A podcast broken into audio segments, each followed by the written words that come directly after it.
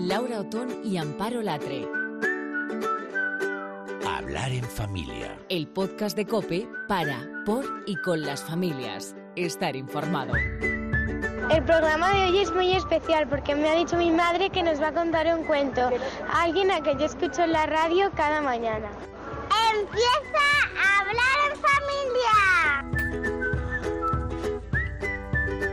Pues aquí estamos, así empieza, con esta voz de alergia. Os pido disculpas desde el minuto uno porque vais a tener que sufrir, eh, Amparo, lo siento también por ti, porque me vas a tener que echar ahí capotes. Porque Pues claro, para eso estamos. Ando con la alergia ahí un poquillo de aquella manera. Bueno, eh, encantadas como siempre, la verdad con muchas ganas. eh, traemos un programa hoy súper especial porque estamos convencidas de que hay dos cosas que guardamos en la memoria cuando somos adultos de nuestro mundo infantil. Yo creo que uno son los sabores y otros son los momentos más íntimos de amor con, con nuestros padres, ¿no? Quizás lo demás se diluye. Yo creo que lo malo se olvida. Eh, bueno, claro, si no se enquista y, se queda ahí, ¿no? Porque al final de lo malo no te acuerdas y lo bueno se multiplica por mil. Y una de las cosas que mm, realmente son maravillosas de esa época son los cuentos, ¿no? Los cuentos de, de nuestra infancia. Es una de esas cuentas del collar de nuestra vida que nos encanta recordar y recordar y hoy vamos a hablar precisamente de todo eso. El cuento, Laura, eh, yo creo que siempre ha sido una herramienta educativa y ahora que estamos permanentemente en clave de alerta con, pues con esas sentencias que no terminamos de comprender, con comportamientos que no se deberían tolerar ni en la vida pública ni en la personal, pues en Hablar en Familia queremos apostar por una educación bien cargadita de valores. Valores que pueden empezar, por ejemplo, con esos primeros cuentos que leemos a nuestros hijos. Y además ha sido maravilloso, Amparo, porque hemos encontrado muchos grandes nuevos cuentos de autoras, de autores que los crean para unir y para entender, pero sobre todo, como estábamos diciendo, para, para educar. Y desde Hablar en Familia te vamos a regalar un audiocuento de forma periódica para que lo descargues, por ejemplo, y se lo pongas a tus hijos, para que te lo descubras mm, y lo escuches con toda la familia y para que puedas trabajar eh, todos esos valores que te preocupan. El primero, que nos ha dicho que sí, Eh, para, hacer, para hacer de cuentacuentos, estamos tachan. muy orgullosas, ha sido nuestro compañero de Cadena 100, Javi Nieves. Javi Nieves, qué alegría que seas tú el primero en inaugurar este cuentacuentos maravilloso que nos hemos inventado. Muchas gracias. No, yo encantado, sobre todo porque me parece que, que todo lo que sea aportar valores con los cuentos, porque al final es la manera que tenemos de, meternos en, la mente y en la vida de los niños, ¿no? Eh, en el fondo, eh, más que en la mente, en el corazón de un niño, que pues muchas veces no entienden más que lo que le podemos contar a través de los cuentos y los cuentos tradicionales, pues eh, si los revisamos profundamente tampoco aportan nada. O sea, en el fondo no aportan unos niños que se pierden en el bosque o que sus padres abandonan en el bosque, pues realmente no aportan nada, Traumas, ¿no? traumas. Claro, o un niño que es de madera, Pinocho, y se fuga y, y se tiene que ir y se convierte en el peor niño del mundo. En el fondo, si revisamos lo que los, lo- los valores que aportan determinados cuentos, pues yo recuerdo con cierta angustia alguno de ellos. Está bien, no vamos a dejar de contarles esos cuentos, pero está bien renovar y saber que aquello que le trasladamos a los niños a través de un cuento queda para siempre, lo van a memorizar siempre. Así que me parece una extraordinaria iniciativa. Oye, ¿y cuántos cuentos has contado tú a lo largo de tu vida como padre? Infinitos, de verdad. Eh, durante mucho tiempo, eh, por la noche, yo me sentaba en el pasillo y mis hijos se acostaban en cada uno en su habitación y yo me sentaba en el pasillo a leerles mm, el respectivo cuento. Y me costaba mucho encontrar cuentos nuevos. Tenía uno eh, de los cuentos clásicos de, de siempre de Christian de, de, de Andersen y de bueno de los de siempre y, y si lees el cuento original es gore o sea el cuento original es, es una barbaridad porque a, a Cenicienta por ejemplo eh, el zapatito eh, cuando le tienen que probar el zapato a las hermanas en el cuento original no es a ver si le cabe no no es que le cortan el zapato le, le cortan el pie y bueno es una barbaridad son gores en, en, en Blancanieves yo creo que es cuando arrastran a la bruja eh, en un carro y le ponen a bailar sobre cenizas ardiendo. Es una cosa, una barbaridad. Y claro, eso no le puedes contar. Javi, tú tienes hijos de distintas edades, eh, a ser padre se aprende poco a poco. Si Sí. tuvieras que pensar en qué es lo más complicado de la paternidad, ¿qué dirías? Pues mira, eh, mm, yo te diría que para mí lo más complicado es eh, tener paciencia. Porque La paternidad se ve muy bonita cuando sobre todo ha pasado una determinada fase, pero hay un periodo al principio que es agotador. Eh, es el periodo en el eh, yo, yo lo llamo el periodo físico de la paternidad, ¿no? En el que es una guerra en la que no duermes, eh, los niños quieren estar jugando todo el rato, no se cansan, tú estás agotado y entonces es, es más de resistencia física que de otra cosa. Tú lees mucho, te preparas para ser padre y dices voy a ser el mejor padre del mundo y cuando tienes a tus hijos en, al lado intentas sobrevivir. Entonces, para mí eso es lo difícil, ¿no? La lucha contra ese cansancio y el decir, y el repetirte constantemente, eh, eh, a ver, cuál era mi objetivo, qué era lo que buscaba, qué anhelaba, porque se te olvida. El cansancio, la falta de sueño lo anula todo. Bueno, hay que decir que todo eso se pasa, ¿eh? porque el que esté ahora en esa vorágine es decir que mm, cuando ya ha pasado un tiempo, claro, como tú ya lo has pasado, lo dices con cierta perspectiva, pero también eh, yo creo que es un canto a la esperanza de decir esto se pasa, no te preocupes, y lo que viene es peor porque no se cura con un jarabe. Ese es el tema. O sea, se pasa la, la infancia y llega la temible adolescencia. En mi caso está siendo divertidísima. Yo me lo estoy pasando con los adolescentes muy bien. Tengo ya dos hijos adolescentes, camino del tercero. Y, está siendo muy divertido, a pesar de que, pues obviamente, también es otro tipo de paciencia, pero esta ya es más psicológica. Eh, Javi, uno de los temas que salen en casi todos los podcasts en relación con la adolescencia es cómo manejamos las redes sociales, cómo les controlamos el uso, cómo les acompañamos. ¿Cómo lo haces tú? Porque con tres hijos en estas edades, seguro que es un tema que está ahí presente en las sobremesas y que genera muchas discusiones. Es un tema difícil. Yo espero estar haciéndolo bien, pero nunca lo sabes hasta que no pasa un tiempo, ¿no? Porque cuando ya pasa el tiempo es cuando dices, pero obviamente todos los padres tenemos la confianza en estar haciéndolo bien. E, e, en eso yo creo que somos todos igual. Ningún padre tiene la intención de hacerlo mal con sus hijos en ese sentido. Entonces, eh, ¿por dónde puedes salir? ¿Qué puedes hacer? ¿Qué...? pues muchas veces intentas dar confianza y precisamente eh, no debes hacerlo. Intentas dar confianza y educar sobre la libertad y la confianza, diciendo, para mí lo mejor es que mis hijos sean libres, confíen y ellos se comporten eh, porque mm, quieren, no porque yo se lo exija. Y por otro lado está el que te dice, mira, o acortas o pones unas normas estrictas o se te va de las manos. Entonces, cada cosa tiene su pro y su contra. Y repito, ningún padre quiere hacerlo mal y muchos, seguro, vamos, segurísimo, estamos metiendo la pata en algo. ¿Ya saldrá? Pues seguro que estamos metiendo la pata y aquí lo que intentamos precisamente es acompañar a esos padres a dar herramientas. Este cuento que nos has contado tú hoy, que es como la trucha al trucho, de mayor quiero ser feliz, seis cuentos cortos, que es para potenciar la positividad y autoestima de los niños. La autora es Ana Morato García, pues es una herramienta más y una ayudita más para reforzarles lo que tú estás diciendo, su personalidad y para que crezcan, pues siendo adultos, pues mm, especiales, responsables, pues como, como tu padre, como Javi Neves, ¿no? Sí, y además, mira, me, me gusta este cuento especialmente porque una de las cosas esenciales es quererse a uno mismo, quererse bien, de forma positiva, quererse a uno mismo es tan importante como querer a los demás, ¿no? O sea, quereros unos a otros, pero también a vosotros mismos. Que es indispensable. Oye, Javi, muchas gracias de verdad por tu generosidad. A vosotros. Ya tienes carne de hablar en familia. ¿eh? Muy bien, muchas gracias.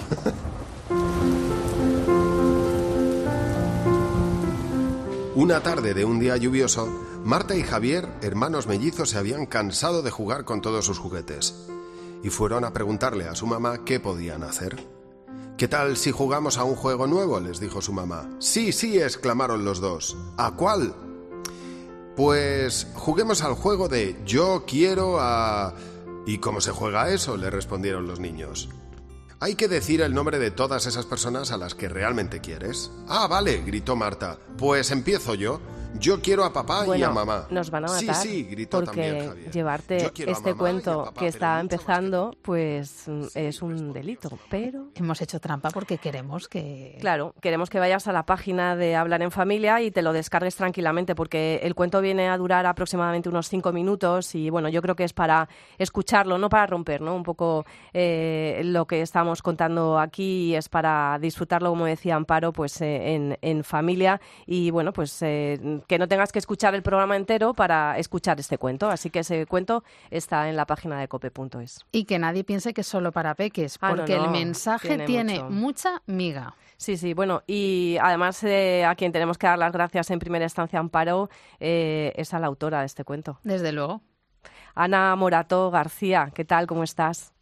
Hola, ¿qué tal? Muchísimas gracias por, por tenerme. Por tenerme, ¿no? Muchas gracias a ti por dejarnos eh, contar tu cuento, porque no es fácil, ¿eh? No, no creas. No, no sé qué, qué, qué sentías escuchando así ese cuento eh, eh, en audio.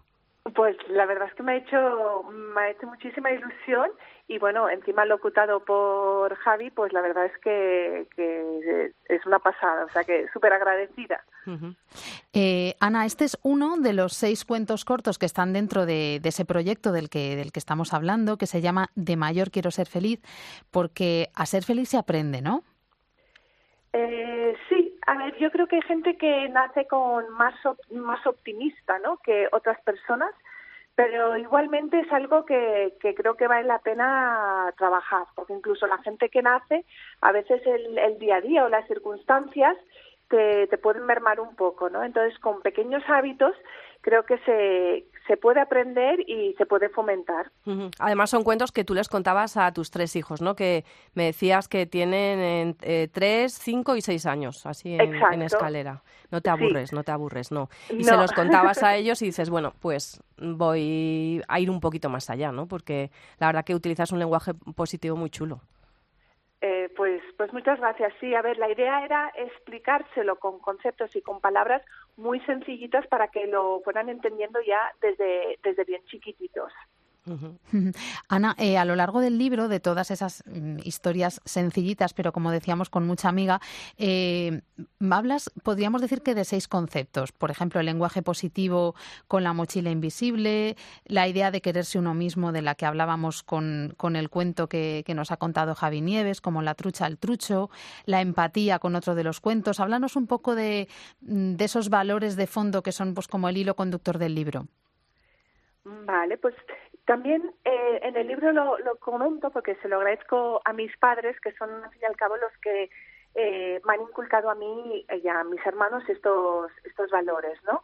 Entonces, eh, fui un poco mm, habían, por una parte me vinieron algunas ideas, a veces el concepto, fui un poco trabajando, ¿no? Con una libreta, un poco intentando organizar tanto las ideas como los valores y así salieron pues, pues estos seis que, hombre, la verdad que ser feliz es mucho más complejo, pero intento por lo menos, creo que con estos seis eh, es un, un, buen sitio para empezar. Uh -huh.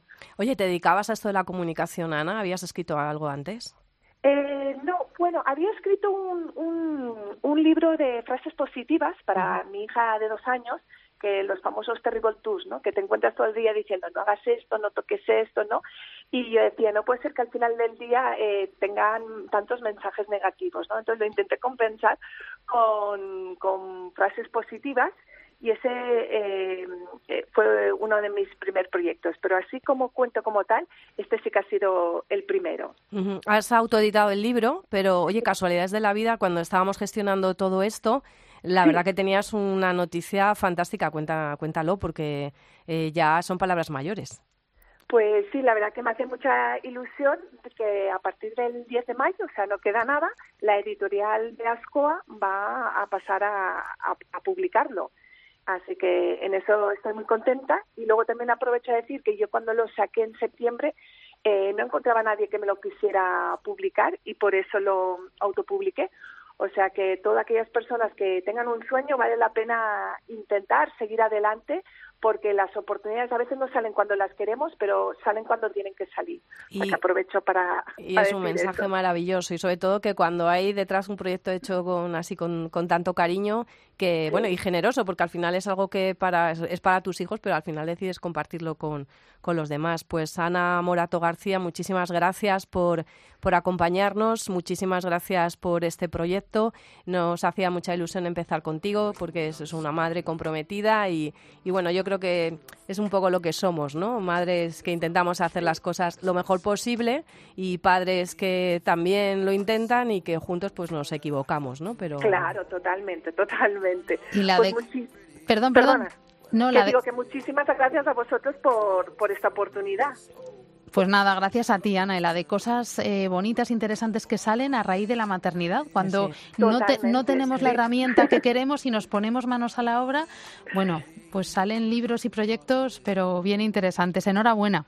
Muchísimas gracias. Bueno, y vamos a nada, vamos a recordar que, en cope.es, en, en, Hablar en Familia, tienes el podcast para escucharlo pues juntos y cuando se pongan pesados ponérselo constantemente en bucle. Iremos ampliando, iremos ampliando con más cuentos porque hay, como decíamos, muchos autores y muchos compañeros fantásticos que nos van a acompañar en este viaje.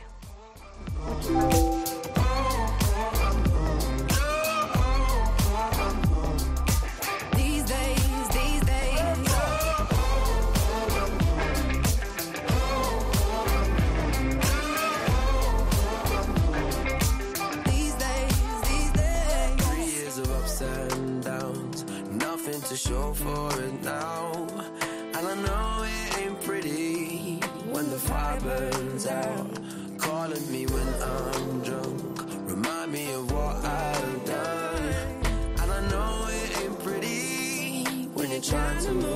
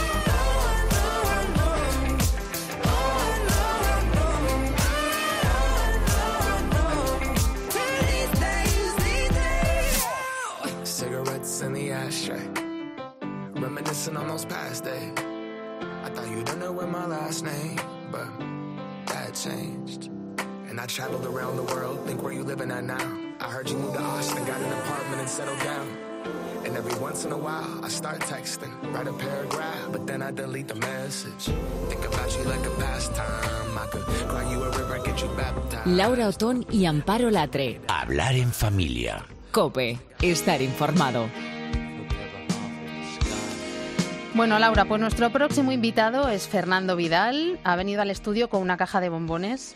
Así que, claro, mm, sentamos un precedente. Es que la, la, semana pasada, el, el anterior podcast, te estuvimos anunciando, Fernando, que lo sepas, durante todo el podcast, para darte paso en algún momento, pero bueno, los bombones yo creo que... Yo estaba en el aire, pero en el aire de verdad, estaba volando.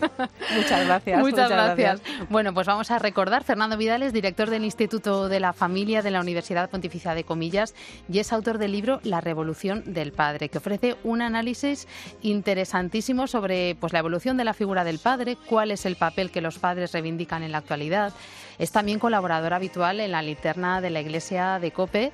Así que, Fernando Vidal, bienvenido hablar en familia. Pues muchísimas gracias. No hace falta que traigas bombones eh, las próximas veces. ¿eh? Para mí es un placer. Para nosotras también. ¿eh? Nosotros te hemos recibido con John Lennon. Aquí John Lennon tiene, tiene mucho que ver, ¿no? En este libro está, está muy presente. pues sí, porque conduce un poco el argumento del libro, ¿no? Como alguien que había tenido un pasado en el que había sido abandonado por su padre, donde él mismo con su primer hijo Son eh, fue muy descuidado, incluso le puso en peligro, le tuvo absolutamente fuera de su, de su órbita. Sin embargo, con su segundo hijo, con Julian, se, comprometió eh, al máximo, ¿no? Y, fue capaz de, indicar un poco esta revolución del padre y la necesidad de un compromiso profundo con, nuestros hijos. Eh, ¿Podríamos decir que el papel y la figura del padre en la familia es tendencia? Porque sí que es verdad que últimamente han surgido muchos análisis, muchas reflexiones, quizá porque hacía falta, ¿no? Pero, pero parece como que está de moda, ¿no? Todo lo que tiene que ver con cuál es el papel del padre.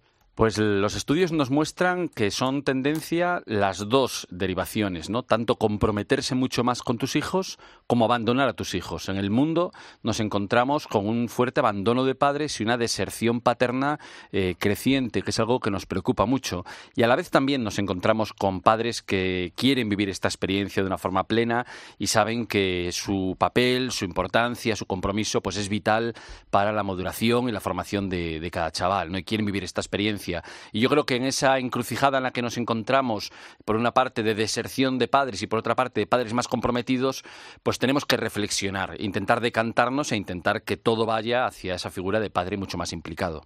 Porque el padre ha desaparecido durante mucho tiempo, entendiendo desde el punto de vista de la crianza, es decir, desde el minuto uno, no sé si culturalmente no estaban ahí desde, desde el principio. Sí, pero en el libro hemos estudiado esto en profundidad, ¿no? Porque yo creo que mucha gente se pregunta, oye, pero entonces los padres implicados y comprometidos, ¿qué pasa? ¿No los había antes en la historia? ¿Es a partir de ahora?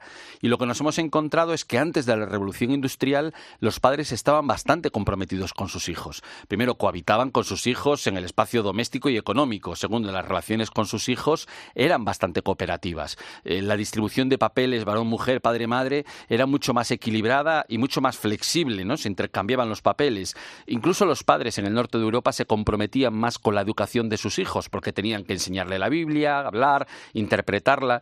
Pero ¿qué ocurrió? Que en la revolución industrial se cogió a los padres, se les sacó del hogar, al padre varón, y eh, se le puso a trabajar 14 horas en las industrias. Y eso llevó a que hubiera una división de papeles absoluta entre, entre padres y madres, y a que el varón abandonara el hogar nosotros estamos sufriendo las consecuencias de la industrialización del padre, donde se cogió al hombre y se le quitó la figura paterna y su papel paterno para que simplemente se dedicara a ser provisor o el que llevara el salario a casa. Incluso estaba mal visto el hombre en la casa, ¿no? Era un hombre invisible y eso generó un profundo malestar en la gente del que nos estamos eh, liberando ahora y por lo tanto lo que hacemos ahora es reconectar con la tradición perdida, una tradición de cuidado y de afecto de nuestros hijos.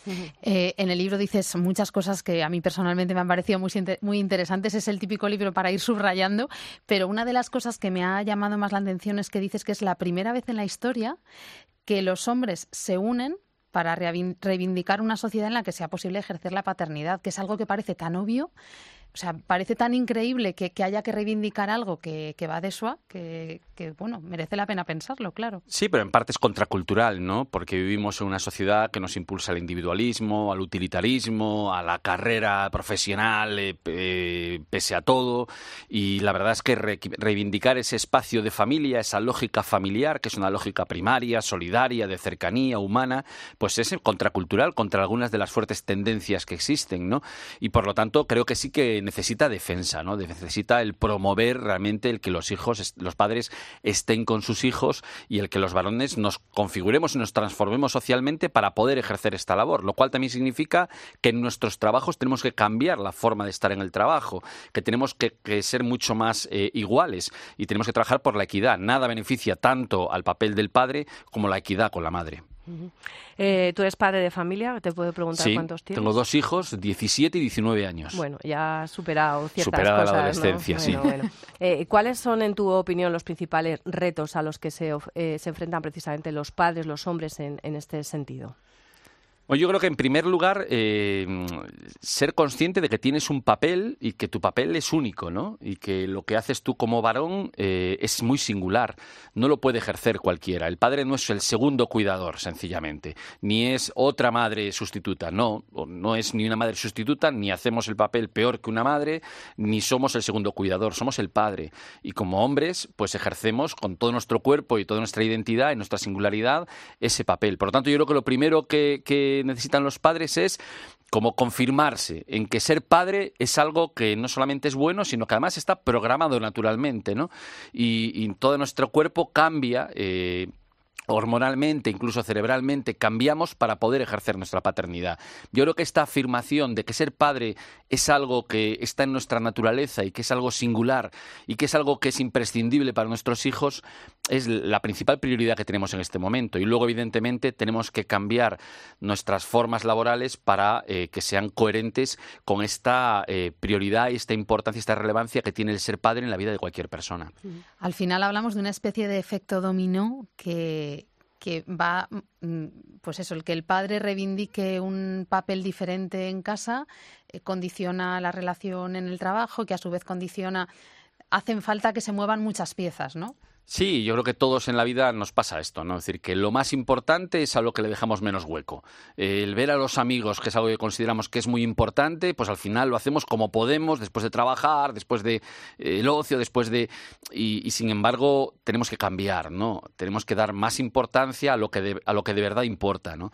Y, y por otra parte, las otras cuestiones más accesorias de la vida, que también son imprescindibles, el trabajo, etcétera, tenemos que darles su lugar también. Pero evidentemente todo depende eh, del tiempo y de la administración del tiempo que hagamos y de la administración de prioridades dentro de la cabeza y dentro del corazón que tengamos también. Yo creo que cualquier padre quiere ejercer como padre, ¿no?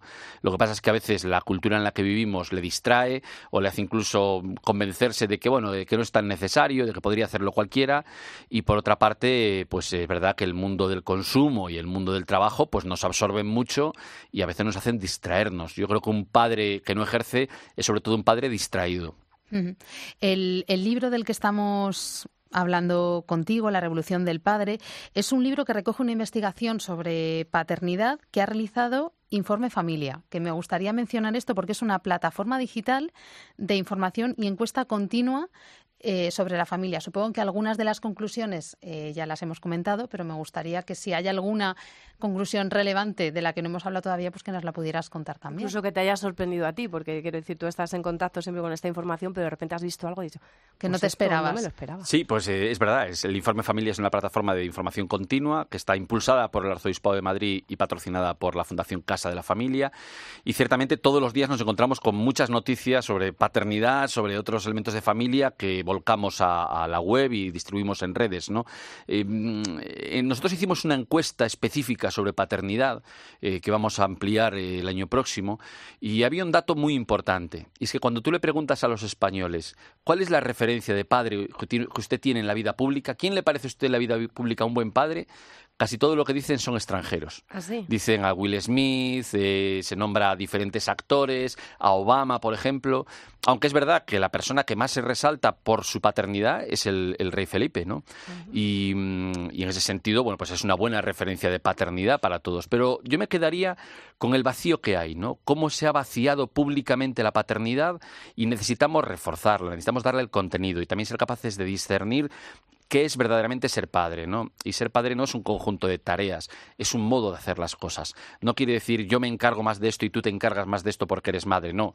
Todos hacemos las cosas, pero las hacemos como lo que somos, como varones, como mujeres, como padre, como madre. Y luego cuando toca, porque eso nosotros, Amparo, siempre y yo hablamos de, esto, es decir, que no hay que obcecarse con el 50%, y es que la vida te va poniendo, lo, sabemos los que ya tenemos hijos un poco más mayores, que en un momento determinado, pues uno tiene que estar eh, por delante del otro, simplemente, ¿no? Porque son circunstancias vitales de las que hay que salir airoso para no que no se queden los niños sin, sin ocuparnos de ello. Entonces, no hay que, ¿verdad? No hay que centrarse solamente en ese 50% de no, unas veces eres tú, otras veces soy yo, y con eso se vive mucho mejor en familia. Claro, yo creo que esto no es una distribución de qué es lo justo y del peso justo en una balanza, ¿no? Esto es un equipo y en el equipo jugamos todos, ¿no? Y a veces te toca jugar de delantero y otras veces de defensa.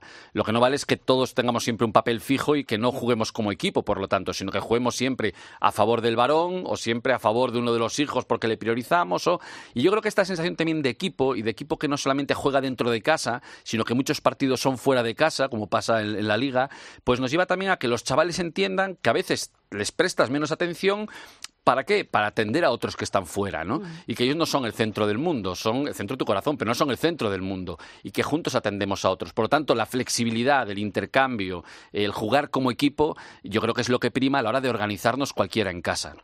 Pues Fernando Vidal, la revolución del padre. Hoy nos has puesto una tarea porque según te estaba escuchando, Amparo y yo nos vamos a encargar de encontrar modelos de padre en este país, que tiene que haberlos, que den su testimonio y que, bueno, pues que sean un referente para muchos. Porque a mí que digan que Will Smith es un referente de padre me preocupa, pero, preocupada. pero mucho. A mí me ha llegado al corazón. Así que, si te parece, Fernando, en hablar en familia, si tú tienes alguno por ahí también en tu, en tu lista, por eso, por eso. Así que encantados. Incluso eh, la gente que nos esté escuchando escuchando, si se siente un buen padre y quiere dar testimonio. Nosotros los buscamos y es verdad que, se encuentran y hasta tenemos ahora... Tenemos a muchos cerca, sí. Tenemos a muchos cerca, pero yo creo que hay que buscar un, referente, ¿eh? porque estamos ávidos de líderes, pero también estamos ávidos de referentes culturales. Sí, en Japón hubo una campaña que precisamente se basaba en esto, ¿no? En, promover el papel paterno y la responsabilidad y el compromiso de los padres, y se basaba en que deportistas, actores, eh, gente del mundo de la cultura, gente del mundo de la política, pues mostraba eh, que ser padre para él era algo fundamental y que ejercía efectivamente como padre. Yo creo que necesitamos referentes, sí. Bueno, pues eh, Fernando Vidal, muchísimas gracias. Puedes venir cuando quieras sin bombones. Y bueno, pues la revolución del padre para acercarnos un poquito más a esta realidad con un informe tan interesante como nos has contado. Pues gracias, por uniros a la revolución del padre. Ha sido un placer. Hijo, es nuestra obligación,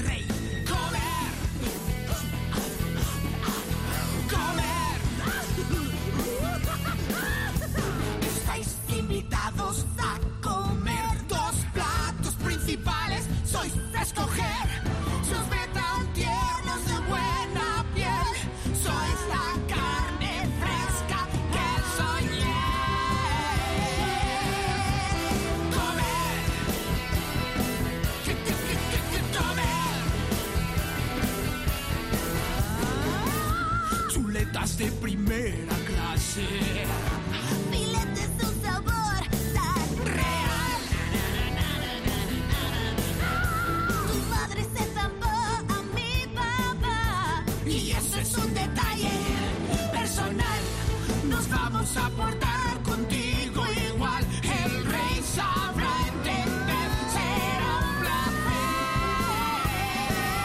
Bueno, hay que decir, Amparo, que todas las canciones que están sonando, que las dejamos ahí un poquito, que argumentar, argumentalmente también van un poco con la temática que estamos to- tocando, están en una lista de Spotify que te puedes, eh, ¿cómo se dice? Suscribir, que no me sale la palabra, suscribir a ellas. Es que no hacen más que familia. ideas. Mm. Entonces estamos, eh, pues eso, sin parar de, de hacer cosas Bueno, que pensamos que por pueden, aportar un poquito, que pueden sí. ser interesantes y una de las últimas ideas ha sido la playlist. La de la música. Sí. Bueno, pues nada, vamos si te parece con eh, eh, siguiente tema, porque una de las cosas que más nos preocupa es si estamos haciéndolo bien con la alimentación de, de- nuestros hijos. Incluso esos hábitos cambian cuando yo creo que empezamos a tener hijos, es decir, eh, comes bueno como puedes, como vas tirando, pero claro, ya no te planteas muchas dudas, pasas de comer lo que pillas a cuidar lo que comes y sobre todo para ellos, ¿no? Pero a esto se une la verdad, Amparo, que vamos muy deprisa, que no tenemos tiempo, que la publicidad también hace maravillas para solucionarnos, entre comillas, la vida. Cierto, me siento muy identificada, Laura, porque la preocupación está ahí, pero luego la vida real va, va por otro lado. Pues bien, nosotras, como siempre, queremos dar ideas y aportar soluciones para esos retos que se plantean en casa. Acaba de publicarse un informe que analiza lo que llevan los alimentos infantiles y el título ya da mm, un poco de miedo. Mucho miedo. Mi primer veneno, toma ya. Sí. La gran estafa de la alimentación infantil. Queremos preguntar a quien más sabe eh, de todos estos temas, una madre que además es pediatra, que ya hemos hablado con ella en otras ocasiones, la doctora María Salmerón, eh, pediatra en el Hospital de la Paz, madre de dos niños y autora de un libro imprescindible, Criar sin complejos. Bueno, pues queremos eh, hablar con ella de nuevo en, en el podcast, en Hablar en Familia. ¿Qué tal? Bienvenida. Hola, buenas tardes. Para que ilumines, nos ilumines. Sí. Uf, porque este tema, María, madre con tu mía. criterio y tu conocimiento todo esto. Como madre desde la consulta, ¿no? Eh, empezamos primero siempre eh, lactancia materna versus lactancia artificial. Yo creo que se merece un capítulo aparte y hoy vamos a pasar un poquito de puntillas, ¿no? Pero es el inicio de, de- de todo, ¿no? Es, es verdad esa- que esa leche artificial es veneno para nuestros hijos. No. Eh, la leche artificial cumple una función muy importante porque hay mamás que no pueden o, o no o no quieren, porque al final la lactancia materna es una decisión, eh, dar eh, leche materna a su hijo y necesitamos que haya preparado, adecuado y adaptado a esas edades para poder nutrir a nuestro hijo. Así que la leche de inicio, pues, son un buen inicio también. Y además, eh, hay que decir que en tu libro, Criar sin complejos, hay un apartado maravilloso de, de alimentación, bueno, de muchas cosas, pero de alimentación, y lo hace siempre desde una perspectiva que a mí me encanta de tranquilidad, no pasa nada, cada uno lleva su modelo, ¿no? Y ya sabiendo con, con seguridad esto que, que estás diciendo es muy importante, pero tenemos que hablar ¿eh? de, de la lactancia materna y de la lactancia Otro día más. artificial más profundamente. Hay mucha polémica también con las papillas de cereales, María.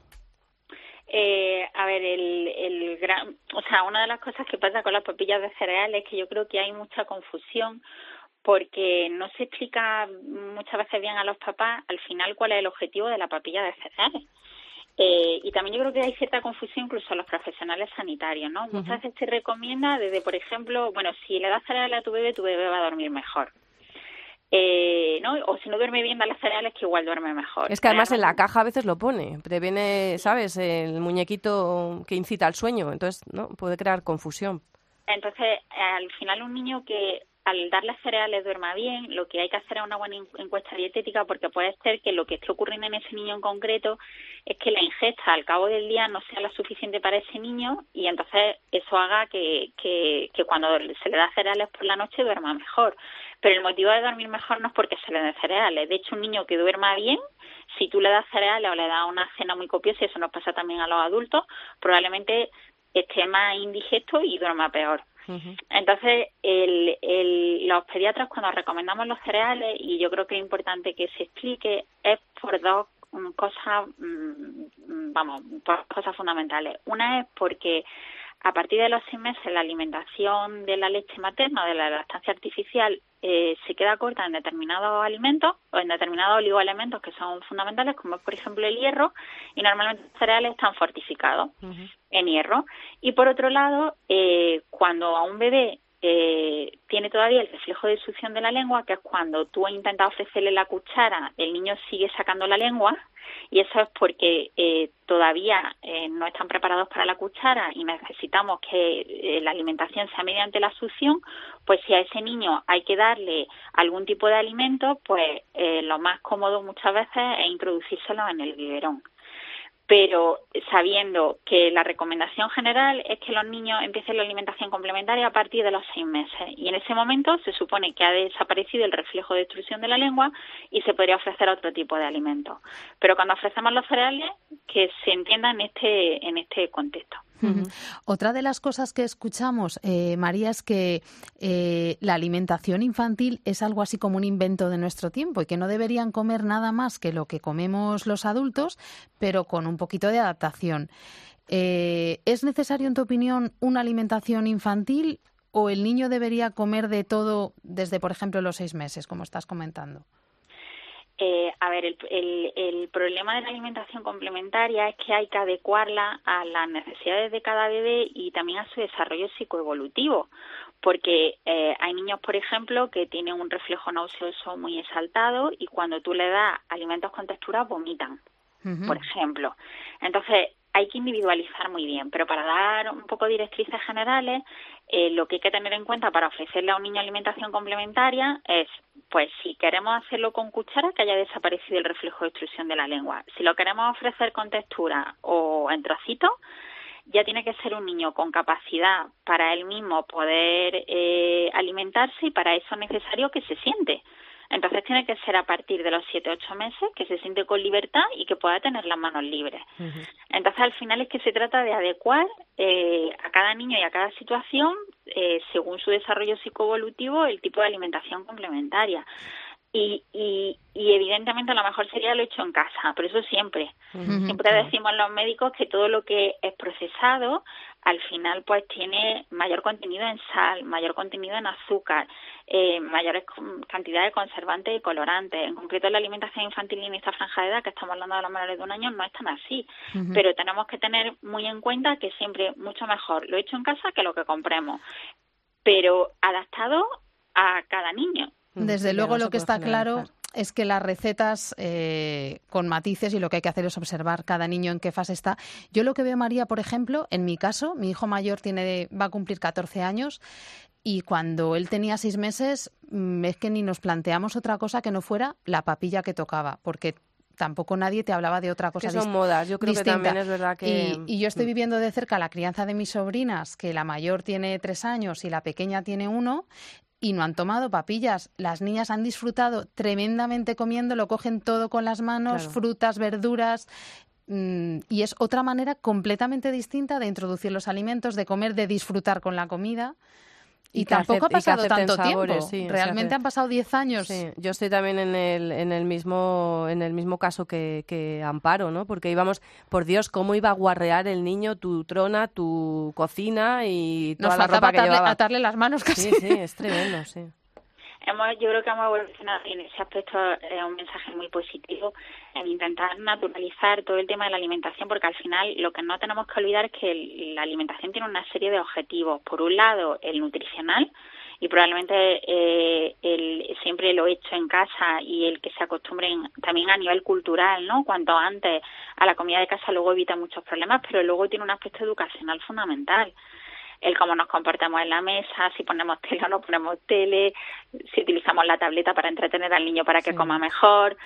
Es decir, que al final de lo que se trata es de compartir un tiempo en familia que tiene un valor nutricional fundamental siempre y cuando en la familia se coma bien y lo y yo creo que lo habéis explicado muy bien, ¿no? Que cuando tenemos un niño como que nos planteamos muy bien hacer las cosas porque al final eh, ellos aprenden a través de nuestro modelo, pero luego está toda la parte mm, educacional también. Entonces, eh, al final de lo que se trata es de normalizar la comida cuanto antes, que el niño pueda experimentar y que coma evidentemente por lo que va a comer el resto de su vida, ¿no? O sea, no, eh, de hecho, por ejemplo, a nivel de la masticación es súper importante. Un niño que solo ha comido triturada en el primer año de vida, la, la posibilidad de que haga versión a las texturas y a los sabores, porque al final los sabores de los, de los purés son muy parecidos, es mucho más alta que un niño que haya podido experimentar con el alimento, eh, con cada textura de cada alimento y cada sabor diferenciado.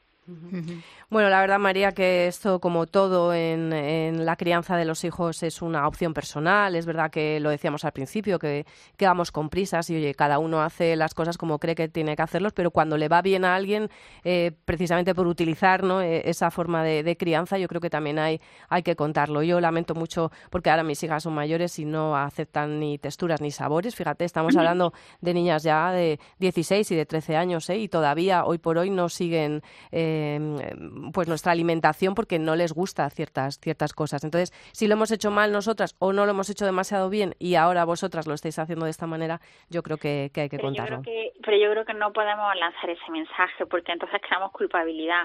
Ah, no, no, yo no, no, no tengo culpa. No, no, culpas fuera, eso jamás. Lo, lo único o sea, es que es lo que decías la moda, es decir, porque también nosotros somos una generación que teníamos como referente, pues también a nuestras madres, ¿no? Y yo que decir, el, el primer potito que yo tuve que hacer, le tuve que preguntar a mi madre cómo hacerlo y, y la suegra, ¿no? Entonces, eso también pues condiciona, o sea, culpa no, es, es que- el momento en el que en el que se vive que se sabía pues menos de lo que y que esa ahora. manera de alimentar a mucha gente le funcionó bien. Yo Claro, no tuve claro. ningún problema, mis hijos comen de todo, Claro. pero comieron papillas, o sea, que es que luego cada niño es un mundo, cada niño evoluciona de una manera diferente y no solo eso, sino que los niños también tienen sus propios gustos. Claro. Y, y es verdad que el gusto cambia mucho con la edad. Y el mensaje que también debemos lanzar es que nunca debemos obligar a comer a un niño. Y que lo importante es que coma de todos los grupos de alimentos. Si un niño come fruta, pero solo le gusta el kiwi y la manzana, pues fenomenal. Tampoco hay que insistir o obligarle a que coma plátano. Efectivamente. Bueno, pues María Salmerón, como siempre, pediatra en el Hospital de la Paz en Madrid y autora de este libro que yo creo que qué pena, amiga, no haberte conocido antes. ¿eh? Pero bueno, María Salmerón Ruiz, muchísimas gracias por, por poner luz en, en todo esto y seguiremos llamándote porque las dudas y los pasos que hay que, hay que dar son muchos y hay que contar eh, con gente que sabe como tú. Muchas gracias. Muchas gracias a vosotros. Hasta luego. Chao, chao. Oye, el, el mundo del potito, fíjate, pues eh, yo he averiguado un poco y el potito eh, que lleva está malísimo. O sea, dime que si no estaba malo. Yo abría aquello y decía, bueno, pues que es cómo se lo va a comer la criatura, si es que, si es que esto está malísimo. y los de carne aún, pero abre, Bueno, abre uno bueno, de pescado. pescado. Bueno, pues eh, no vamos a entrar en polémica En de las marcas no, que hay, no, no, no. no, no, hay mucha información, cada uno que busque lo que quiera, pero resulta que a Alfredo y a Lola les pasaba esto, que abrían un potito y les horrorizaba, ¿no? Y no encontraban potitos caseros con productos de buena calidad. Y esto me parece lo más, porque ya no es que, como eh, nuestros invitados de hoy, que tengan una idea y escriban un libro, es que no, se ponen a hacer potitos y se ponen a venderlos, ¿no? La necesidad. Vamos, y con esta marca pues les está yendo muy bien, se llama Yami y lleva un año en el mercado. Alfredo, ¿qué tal? ¿Cómo estás? Hola, muy buenas tardes, ¿cómo estás? Bueno, es tal y como lo he contado, ¿no? Que no encontrabais como nosotros esos potitos que, que les gustaban, ¿no? A, a- a los niños y, dices, pues venga, voy a ponerme a hacerlos yo. Literal. Así. Estábamos en casa de unos amigos, abrimos uno de pollo y dije, me muero. Esto, esto yo no se lo voy a dar a mi hijo. Y la verdad que como Lola y yo pensamos que si me lo como yo se lo doy a mi hijo y si no, no. Entonces, eh, vimos que en el mercado faltaba como un producto así como hecho en casa, pero llevado a una tienda, ¿no? Llevado a, ver, a poder ofrecérselo a otros padres. Eh, y, lo, habéis conseguido porque, me, si no me equivoco, utilizas verduras, eh, utilizáis verduras ecológicas de La Rioja, frutas de, de Andalucía, pollo campero de Granada, terrera sin antibióticos, lubina de Castellón en, en semilibertad y además está cocinado como, como si está, estuviera cocinado en casa. Esa es. La, la, la clave o la principal diferencia de Yami con otras marcas o que lo que nosotros luchamos en un año y medio de investigación que, tuvimos previo a lanzar la marca fuera que llevar un proceso que no fuera industrial y que llevar un proceso como hecho en casa. Bueno, pues al final de muchas vueltas conseguimos fabricar al revés de cómo hacen todas las marcas a modo industrial. Es decir, por lo general se, se, se tritura en crudo y se cocina del todo el tarro. Ay, qué asco, al revés. Sí, es que eso el, tufillo de los potitos es, una desnaturalización de la proteína cuando sufre un cambio de temperatura tan drástico, ¿no? Entonces ahí se, se, destruye todo, por así decirlo. Y vosotros, y, vosotros lo hacéis en la olla como si lo hiciéramos en casa, pero en una olla de, qué dimensiones? bueno, pues eh, aproximadamente son 500 kilos. Madre mía, no está mal. Entonces, tenemos una cocina con, con ollas y lo que hacemos es, pues como en casa, tu agua, tu caldo, el arroz, eh, las verduras, ahí se echa todo, tenemos ya el agua medida en la cantidad justa, y entonces así la cocción de nuestras verduras, esa, ese electrolito de los minerales que van en el agua no se pierden porque van en la propio en la propia mezcla triturada, ¿no?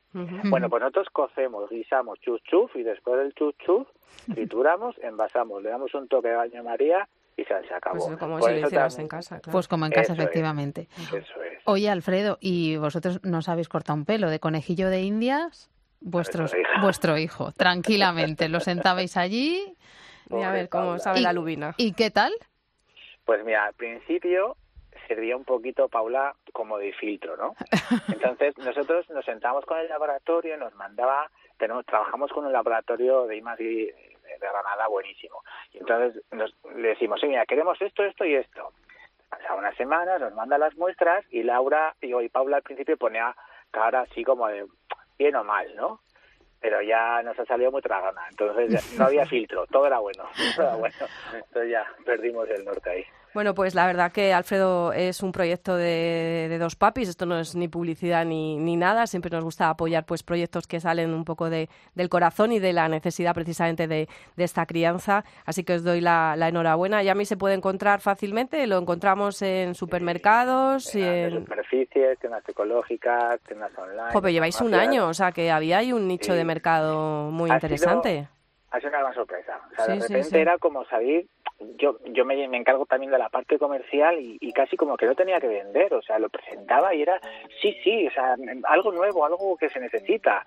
Sí es verdad que hemos tocado dos, tres nichos mm, muy necesitados, ¿no? el tema ecológico, por el tema pesticidas y pureza de los alimentos, que trabajamos con superalimentos y que, y que trabajamos con, con texturas caseras. Entonces era como la locura, ha sido muy bien recibido, ha sido una bendición, la verdad. Bueno, pues nada, eh, además colaboráis con la Fundación Madrina, que me parece que es fantástico que hagáis esa, esa labor también, siendo una empresa tan pequeñita y llevando tan poco tiempo. Así que eh, Yami, así se llaman vuestros potitos, y tenéis galletas y tenéis también el potito de fruta que me decías además que tú fíjate, nosotros hacíamos el potito con la pera, la manzana, eh, yo hacía pera, manzana, plátano y además unas galletas, o sea, había que metérselo todo. Y vuestros potitos de repente tienen las cosas que yo nunca le hubiera dado a, mis, a mis hijas, que son frutas tropicales, ¿no? Que se comentado un poco, claro. Pero tropical es el plátano, ¿eh? Lo que pasa que como es español nos creemos que no, pero tropical es el plátano. Cierto, cierto.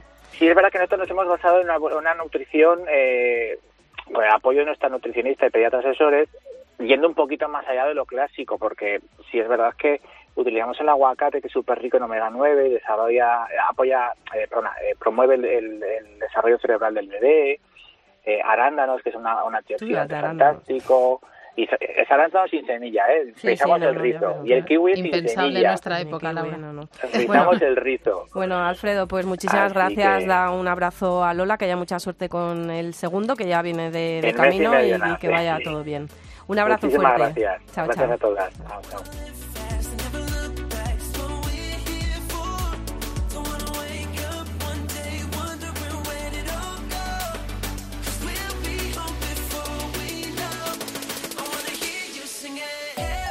Don't stress your mind. We coming home tonight. Hey, mom, we're gonna be alright. Dry those eyes. Laura Otón y Amparo Latre. Hablar en familia. Cope, estar informado.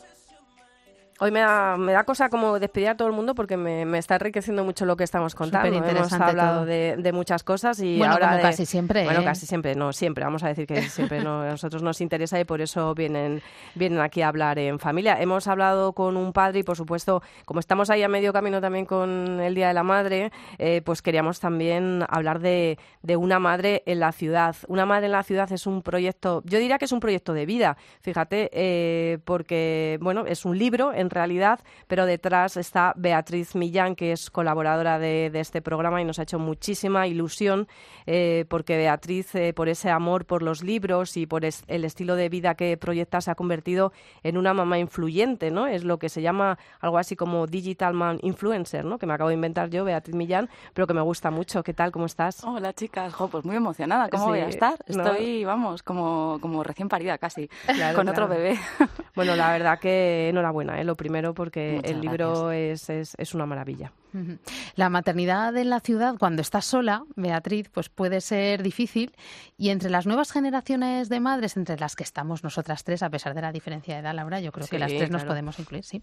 Hay quienes entienden que compartir lo que vivimos pues convierte la vida en algo más emocionante. Mamás como, como tú, que cuentan su día a día con niños pues en un blog, en redes sociales y ahora en un libro que acaba de salir. Hoy te hemos invitado para hablar de una madre en la ciudad, píldoras de realidad cotidiana, que como acaba de ver la luz de la mano de la editorial Lumber y que está ilustrado por Vireta. Preciosamente ilustrado, ¿eh? Sí, porque es un libro muy la bonito, atención, sí. muy Greta bonito. ha hecho un trabajazo aquí, sobre todo con la portada. Bueno, en general con todo, pero la portada la verdad Es es, que le ha quedado preciosa. muy bonita, muy, re Muy bonita le ha quedado. sí, sí, sí. Oye, ¿cómo definirías el libro? ¿Qué nos vamos a encontrar, Bea? Pues, jo, la verdad es que es una pregunta a la que he estado intentando darle yo misma respuesta, ¿eh? porque el libro ha ido evolucionando a la vez que lo iba yo escribiendo, vaya. Eh, pero yo creo que es un, un diario, sobre todo es una experiencia personal, eh, no es nada técnico, no es nada mm, esto lo he hecho yo así y como a mí me ha funcionado, tú hazlo también. No, o sea, esto es mi, mi película, tú encuentra tu manera de hacerlo. Pero sobre todo yo creo que es una manera eh, que cuando cualquier madre lea el libro o cualquier familia eh, le- tiene la sensación de decir, bueno, me voy a hacer la vida fácil, ¿no? O sea, la maternidad, como tú has dicho, Amparo, es muy complicada. Cuando vives en una ciudad, además, y tienes a tus padres eh, cerca o, o a lo mejor, pues, eh, mm, yo qué sé, pues están trabajando y tal, y todavía no, no tienes ese apoyo con ellos, pues se hace también muy solitaria. Entonces, eh, qué mejor que ponérnoslo fácil a nosotras mismas, ¿no? Con un montón de detalles que muchas veces parecen insignificantes y que, sin embargo, pues aligeran mucho la vida, chica. No, no, pregunta, Yo- pregunta, que te ibas a lanzar y Sí, que me he quedado eh, apoyada. A mí una de las cosas que más me gusta, porque yo creo que algo que genera mucho estrés y mucha presión en las madres y los padres es que parece que lo tienes que tener todo meridianamente claro desde el minuto uno. Tienes que tener un criterio absolutamente formado y en el libro vemos cómo tú pues has ido cambiando de opinión y tu criterio ido evolucionando. Por poner un ejemplo, pues el tema de los partos. Tu primer parto fue en el hospital, el segundo en casa, pues porque tú también fuiste cambiando de, de opinión, viste otros recursos y, eso es algo que me parece que, puede ser muy enriquecedor para muchas madres que, pues eso, que acaban de tener a su primer hijo, que están embarazadas todavía y que no queremos que piensen que lo tienen que saber todo, porque, porque no es así. Para nada, y además es que aunque te empeñes, ¿no? Porque a mí con Martina me pasó un poco. Martina, con mi primera hija, hace ya ocho años que estaba embarazada de ella, y me hice ahí un máster, ¿no? En, en todo este tema, que luego, a la hora de la verdad, eh, cuando ella nació y cuando yo fui conociendo a mi hija y su ritmo,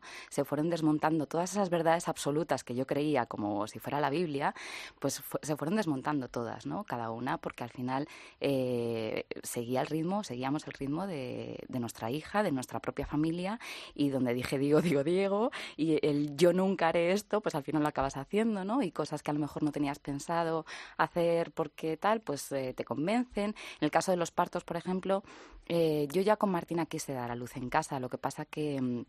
en ese momento, y mis hijas no se llevan mucho tiempo, se llevan tres años, pero en ese momento yo no encontré un profesional eh, que se ocupara de, atender partos en casa que me aportara confianza. Tres años más tarde encontré a, la matrona Anabel Caravantes y entonces pues decidí hacerlo así. Pero bueno, eh, son cosas que yo siempre digo que las cosas pasan por y para algo y, las ambas experiencias eh, tuve aprendizajes con ellas. Con lo claro, eso aprendes. Sí, lo que decía María antes, culpas nada, ¿no? no eso cada momento es que tú estás en un momento, o sea, un hijo viene en un momento determinado de tu vida, a una edad determinada, y eso condiciona pues las decisiones que tú tomas. Entonces, que están a su vez influidas también pues por la información que tienes, por tu entorno, por, por mil cosas, ¿no?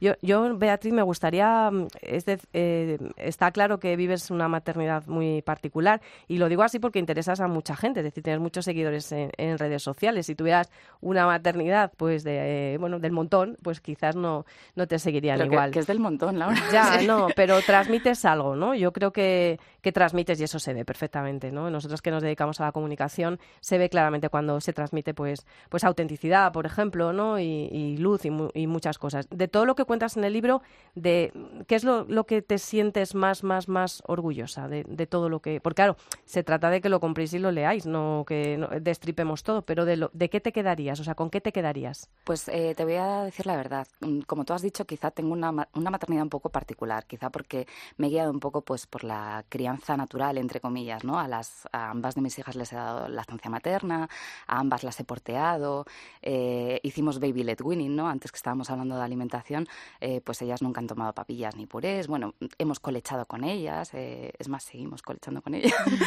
Em, entonces, bueno, yo, mi preocupación inicial y, y lo que más me importaba era que el libro jamás reflejase una crítica hacia una familia, una madre que no lo hiciera como yo, ¿no? Porque muchas veces esto se da y esto es, muy triste porque encuentras posturas tan radicales y a mí me da una pena y sobre todo porque, joder, yo al final quería contar mi experiencia, quería contar cómo me había funcionado a mí, también aportar algunas ideas, ¿no? De, bueno, pues esto a lo mejor lo puedes poner en práctica, pues por ejemplo, cuando a la hora de viajar con niños, en el libro hay una parte de, trucos que, hacemos en casa, ¿no? Cosas muy sencillas. Eh, pero sí, lo que más me importaba era que, no, que nadie que lo leyera dijera, esto mm, no me siento identificada, no, no me gusta, no, lo, siento como una crítica. Y creo que no. Creo que ya tengo feedback de muchas personas, de muchas mujeres que han criado de manera totalmente diferente a la mía y todas ellas eh, me han dicho, oye, es un libro de verdad que, que empatizo contigo, que empatizo con el resto de las mujeres y que siento esa maternidad menos sola, ¿no? Y que me apetece compartir con otras. Claro, si es que el respeto es fundamental, o sea, puede haber distintas maneras de de gestionar una situación o de abordar un reto, pero, mm. pero si hay respeto, pues, pues se puede compartir, podemos sentarnos, sentarnos a hablar. ¿no? Es que, lo de las tribus yo eso no lo entiendo, ¿no? es, tampoco es, ¿sabes? No, tiene, no, tiene ningún sentido. Sí, eh, creo que ayuda poco. O sea, me parece que es poco constructivo en un tema en el que, en el que hace falta mucha ayuda, en el que hace falta sentirse muy acompañado, aunque sea desde la diferencia, pero saber que puedes sentarte a hablar con una persona que lo hace distinto a ti, pero con la que te puedes desahogar o puedes compartir trucos y tal. Eh, no queremos destripar el libro porque lo que queremos es que la gente lo compre y lo lea, pero como es un tema que está muy presente en Hablar en Familia, sí queríamos que nos, que nos contaras algunos de esos consejos que comentas en el libro. Que además están ilustrados de, manera súper... O sea, no es el típico libro tocho, ¿no? No es que es, el... Beatriz cuando viene aquí a hablarnos de, libros nos habla de libros especiales que se trabajan mucho las ilustraciones y la y bueno pues ese formato no la mm. presentación y esos consejos de los que hablas Amparo es que están maravillosamente ilustrados sí, me refiero a consejos para pues eso para acompañarles en la lectura eh, sin televisión, sin redes sociales, un poco como lo haces tú, porque es el gran reto en muchas casas. ¿eh? Pues, pues a ver, el tema tele la verdad es que da también para un da para... ¿eh? Tecnologías en casa, sí o no. Pero bueno, en nuestro caso, nosotros hemos decidido que lo que nos viene bien es que de lunes a viernes no haya pantallas en casa. Eh, los viernes por la tarde a lo mejor nos vemos una peli, los sábados ven algún dibujo. ¿Qué pasa? Que la semana por la tarde se, se hace durilla, ¿no? Hay que buscar alternativas. Entonces, por ejemplo, hay una página eh, doble dentro del libro que se llama Criar sin tele con varias ideas. Una de ellas, por ejemplo, escuchar audiolibros en e-box no os lo he dicho bien. Eh, y luego ellas además mis hijas tienen eh, bueno pues que se ponen a pintar y muchas veces lo que están escuchando por el audiolibro pues lo van lo van pintando no bueno pues es una idea para, para mantenerlas ahí un poco tranquilas y entretenidas. Y ahora vas a poder ponerles eh, nuestro audiocuento porque lo hemos arrancado ya esta, este podcast o sea que, tengo ganas es una buena idea. Luego, otra cosa que les encanta es hacer sesiones de pinturas de cara. Y bueno, a ver, que sí, que ponen el baño así un poco perdido, bueno, pues ya está, pues ya se limpiarán. ¿no? Efectivamente. O sea, para mí, el, mi, mi moto es eh, elige tus batallas, ¿no? O sea, no, no se puede guerrear todas las batallas. Entonces, hay, hay en alguna que tienes que decir, bueno, pues venga, que se pinten la cara, ya luego les pasas una toallita, limpias un poco el baño, pero tienen la tarde entretenida. Y venga, la última, eh, montar un picnic en el salón. Por favor, unas cabañas así, con unas mantas, unas sillas, unas pinzas de la ropa y se ponen ahí una tienda de campaña. para Las cabañas dan mucho juego. ¿Verdad Las sí? cabañas dan mucho juego. esa, esa forma de, de educar que tú muestras en este libro lo que es abrir una puerta a la imaginación, ¿no? Y eso es fantástico. También el fomento de la lectura, que es una de las cosas que tú insistes también, insistes mucho y, y, bueno, en las redes sociales también lo haces fantásticamente bien. Entonces, esa puerta a la imaginación pues implica un juego de, de una manera pues muy, muy especial. Y no paras, ¿eh? Porque eh, yo te veo ahí en redes sociales que estás todo el día con ellas por la calle buscando pam, pim, pam. planes, ¿no? Que también va un poco de eso, ¿no? De, Sí, de la planes. verdad es que el título de Una madre en la ciudad dije, bueno, es que es lo que soy, ¿no? Al final mm, so- somos una familia muy callejera y las niñas son muy urbanitas. eh, también les gusta el campo, ¿no? Pero lo de Madrid, son como le, le gusta descubrir las callejuelas y decir, ay, por aquí no hemos pasado y vámonos en metro y quiero ir a este museo, ¿no? Se conocen ya sitios como que, eh, que para tener siete y cuatro años, pues vaya, que, que se conoce mucho Madrid. Y, y sí, no nos da pereza, la Si es verdad. que Madrid puede ser muy duro, pero ofrece mucho, ¿eh? Muchas posibilidades. Ofrece muchísimo. Con niños se puede hacer tanto. Y se pueden hacer cosas aunque sean pequeñitos, ¿eh? Que hay Que un sí, montón que de sí, opciones. totalmente de No, y, acuerdo. mucha- y muchas otras ciudades, es verdad que tú, eh, pero yo sigo al- algunas madres que, que también van un poco en, en esa línea, ¿no? De vivir la vida mm, de esta manera y Valencia, Barcelona y luego pues es lo que digo, imaginación, que vives en el campo, pues también posibilidades también para, para criarlos. Pero este va de ciudad, va de Beatriz Millán, una madre en la ciudad, píldoras de realidad cotidiana, ilustrado por Vireta y editado por Lumber. Gracias, Bea. A vosotras, de verdad que, que me alegro mucho, que te doy la enhorabuena porque yo no he escrito ningún nunca un libro, pero tiene que, que dar una ilusión Porque no te ha dado fantástica tiempo, de ver Laura. ahí. No, es verdad. Cuando Laura se, Cuando se ponga, se pone vamos. con algo que se echa a temblar el mundo, No, ¿eh? no, digo más. dejarme, no digo dejarme. más. Si me queréis, dejarme. Pero tiene que ser sin alergia.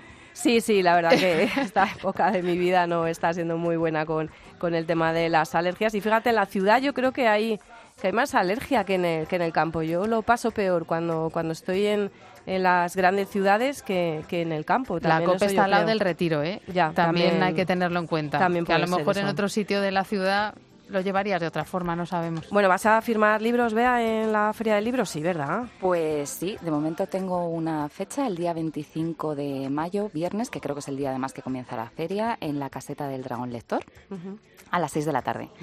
Y aprovecho para decir que el miércoles 9 en eh, la biblioteca de Eugenio Trías del Retiro, la antigua Casa de Fieras, va a ser la presentación. Quiero que sea una presentación abierta a todo el mundo, así que eh, family friendly total, si queréis veniros con las familias, es a las 6 de la tarde. Bueno, esto como es un podcast que se emite así de forma temporal, igual te está escuchando ya alguien el, el viernes en vez del miércoles, pero, pero no pasa nada. Lo importante es que sepas que, que Beatriz Millán tiene este libro estupendo y que lo hemos querido compartir contigo aquí también en Hablar en Familia. Cómo me gusta esta canción. Es que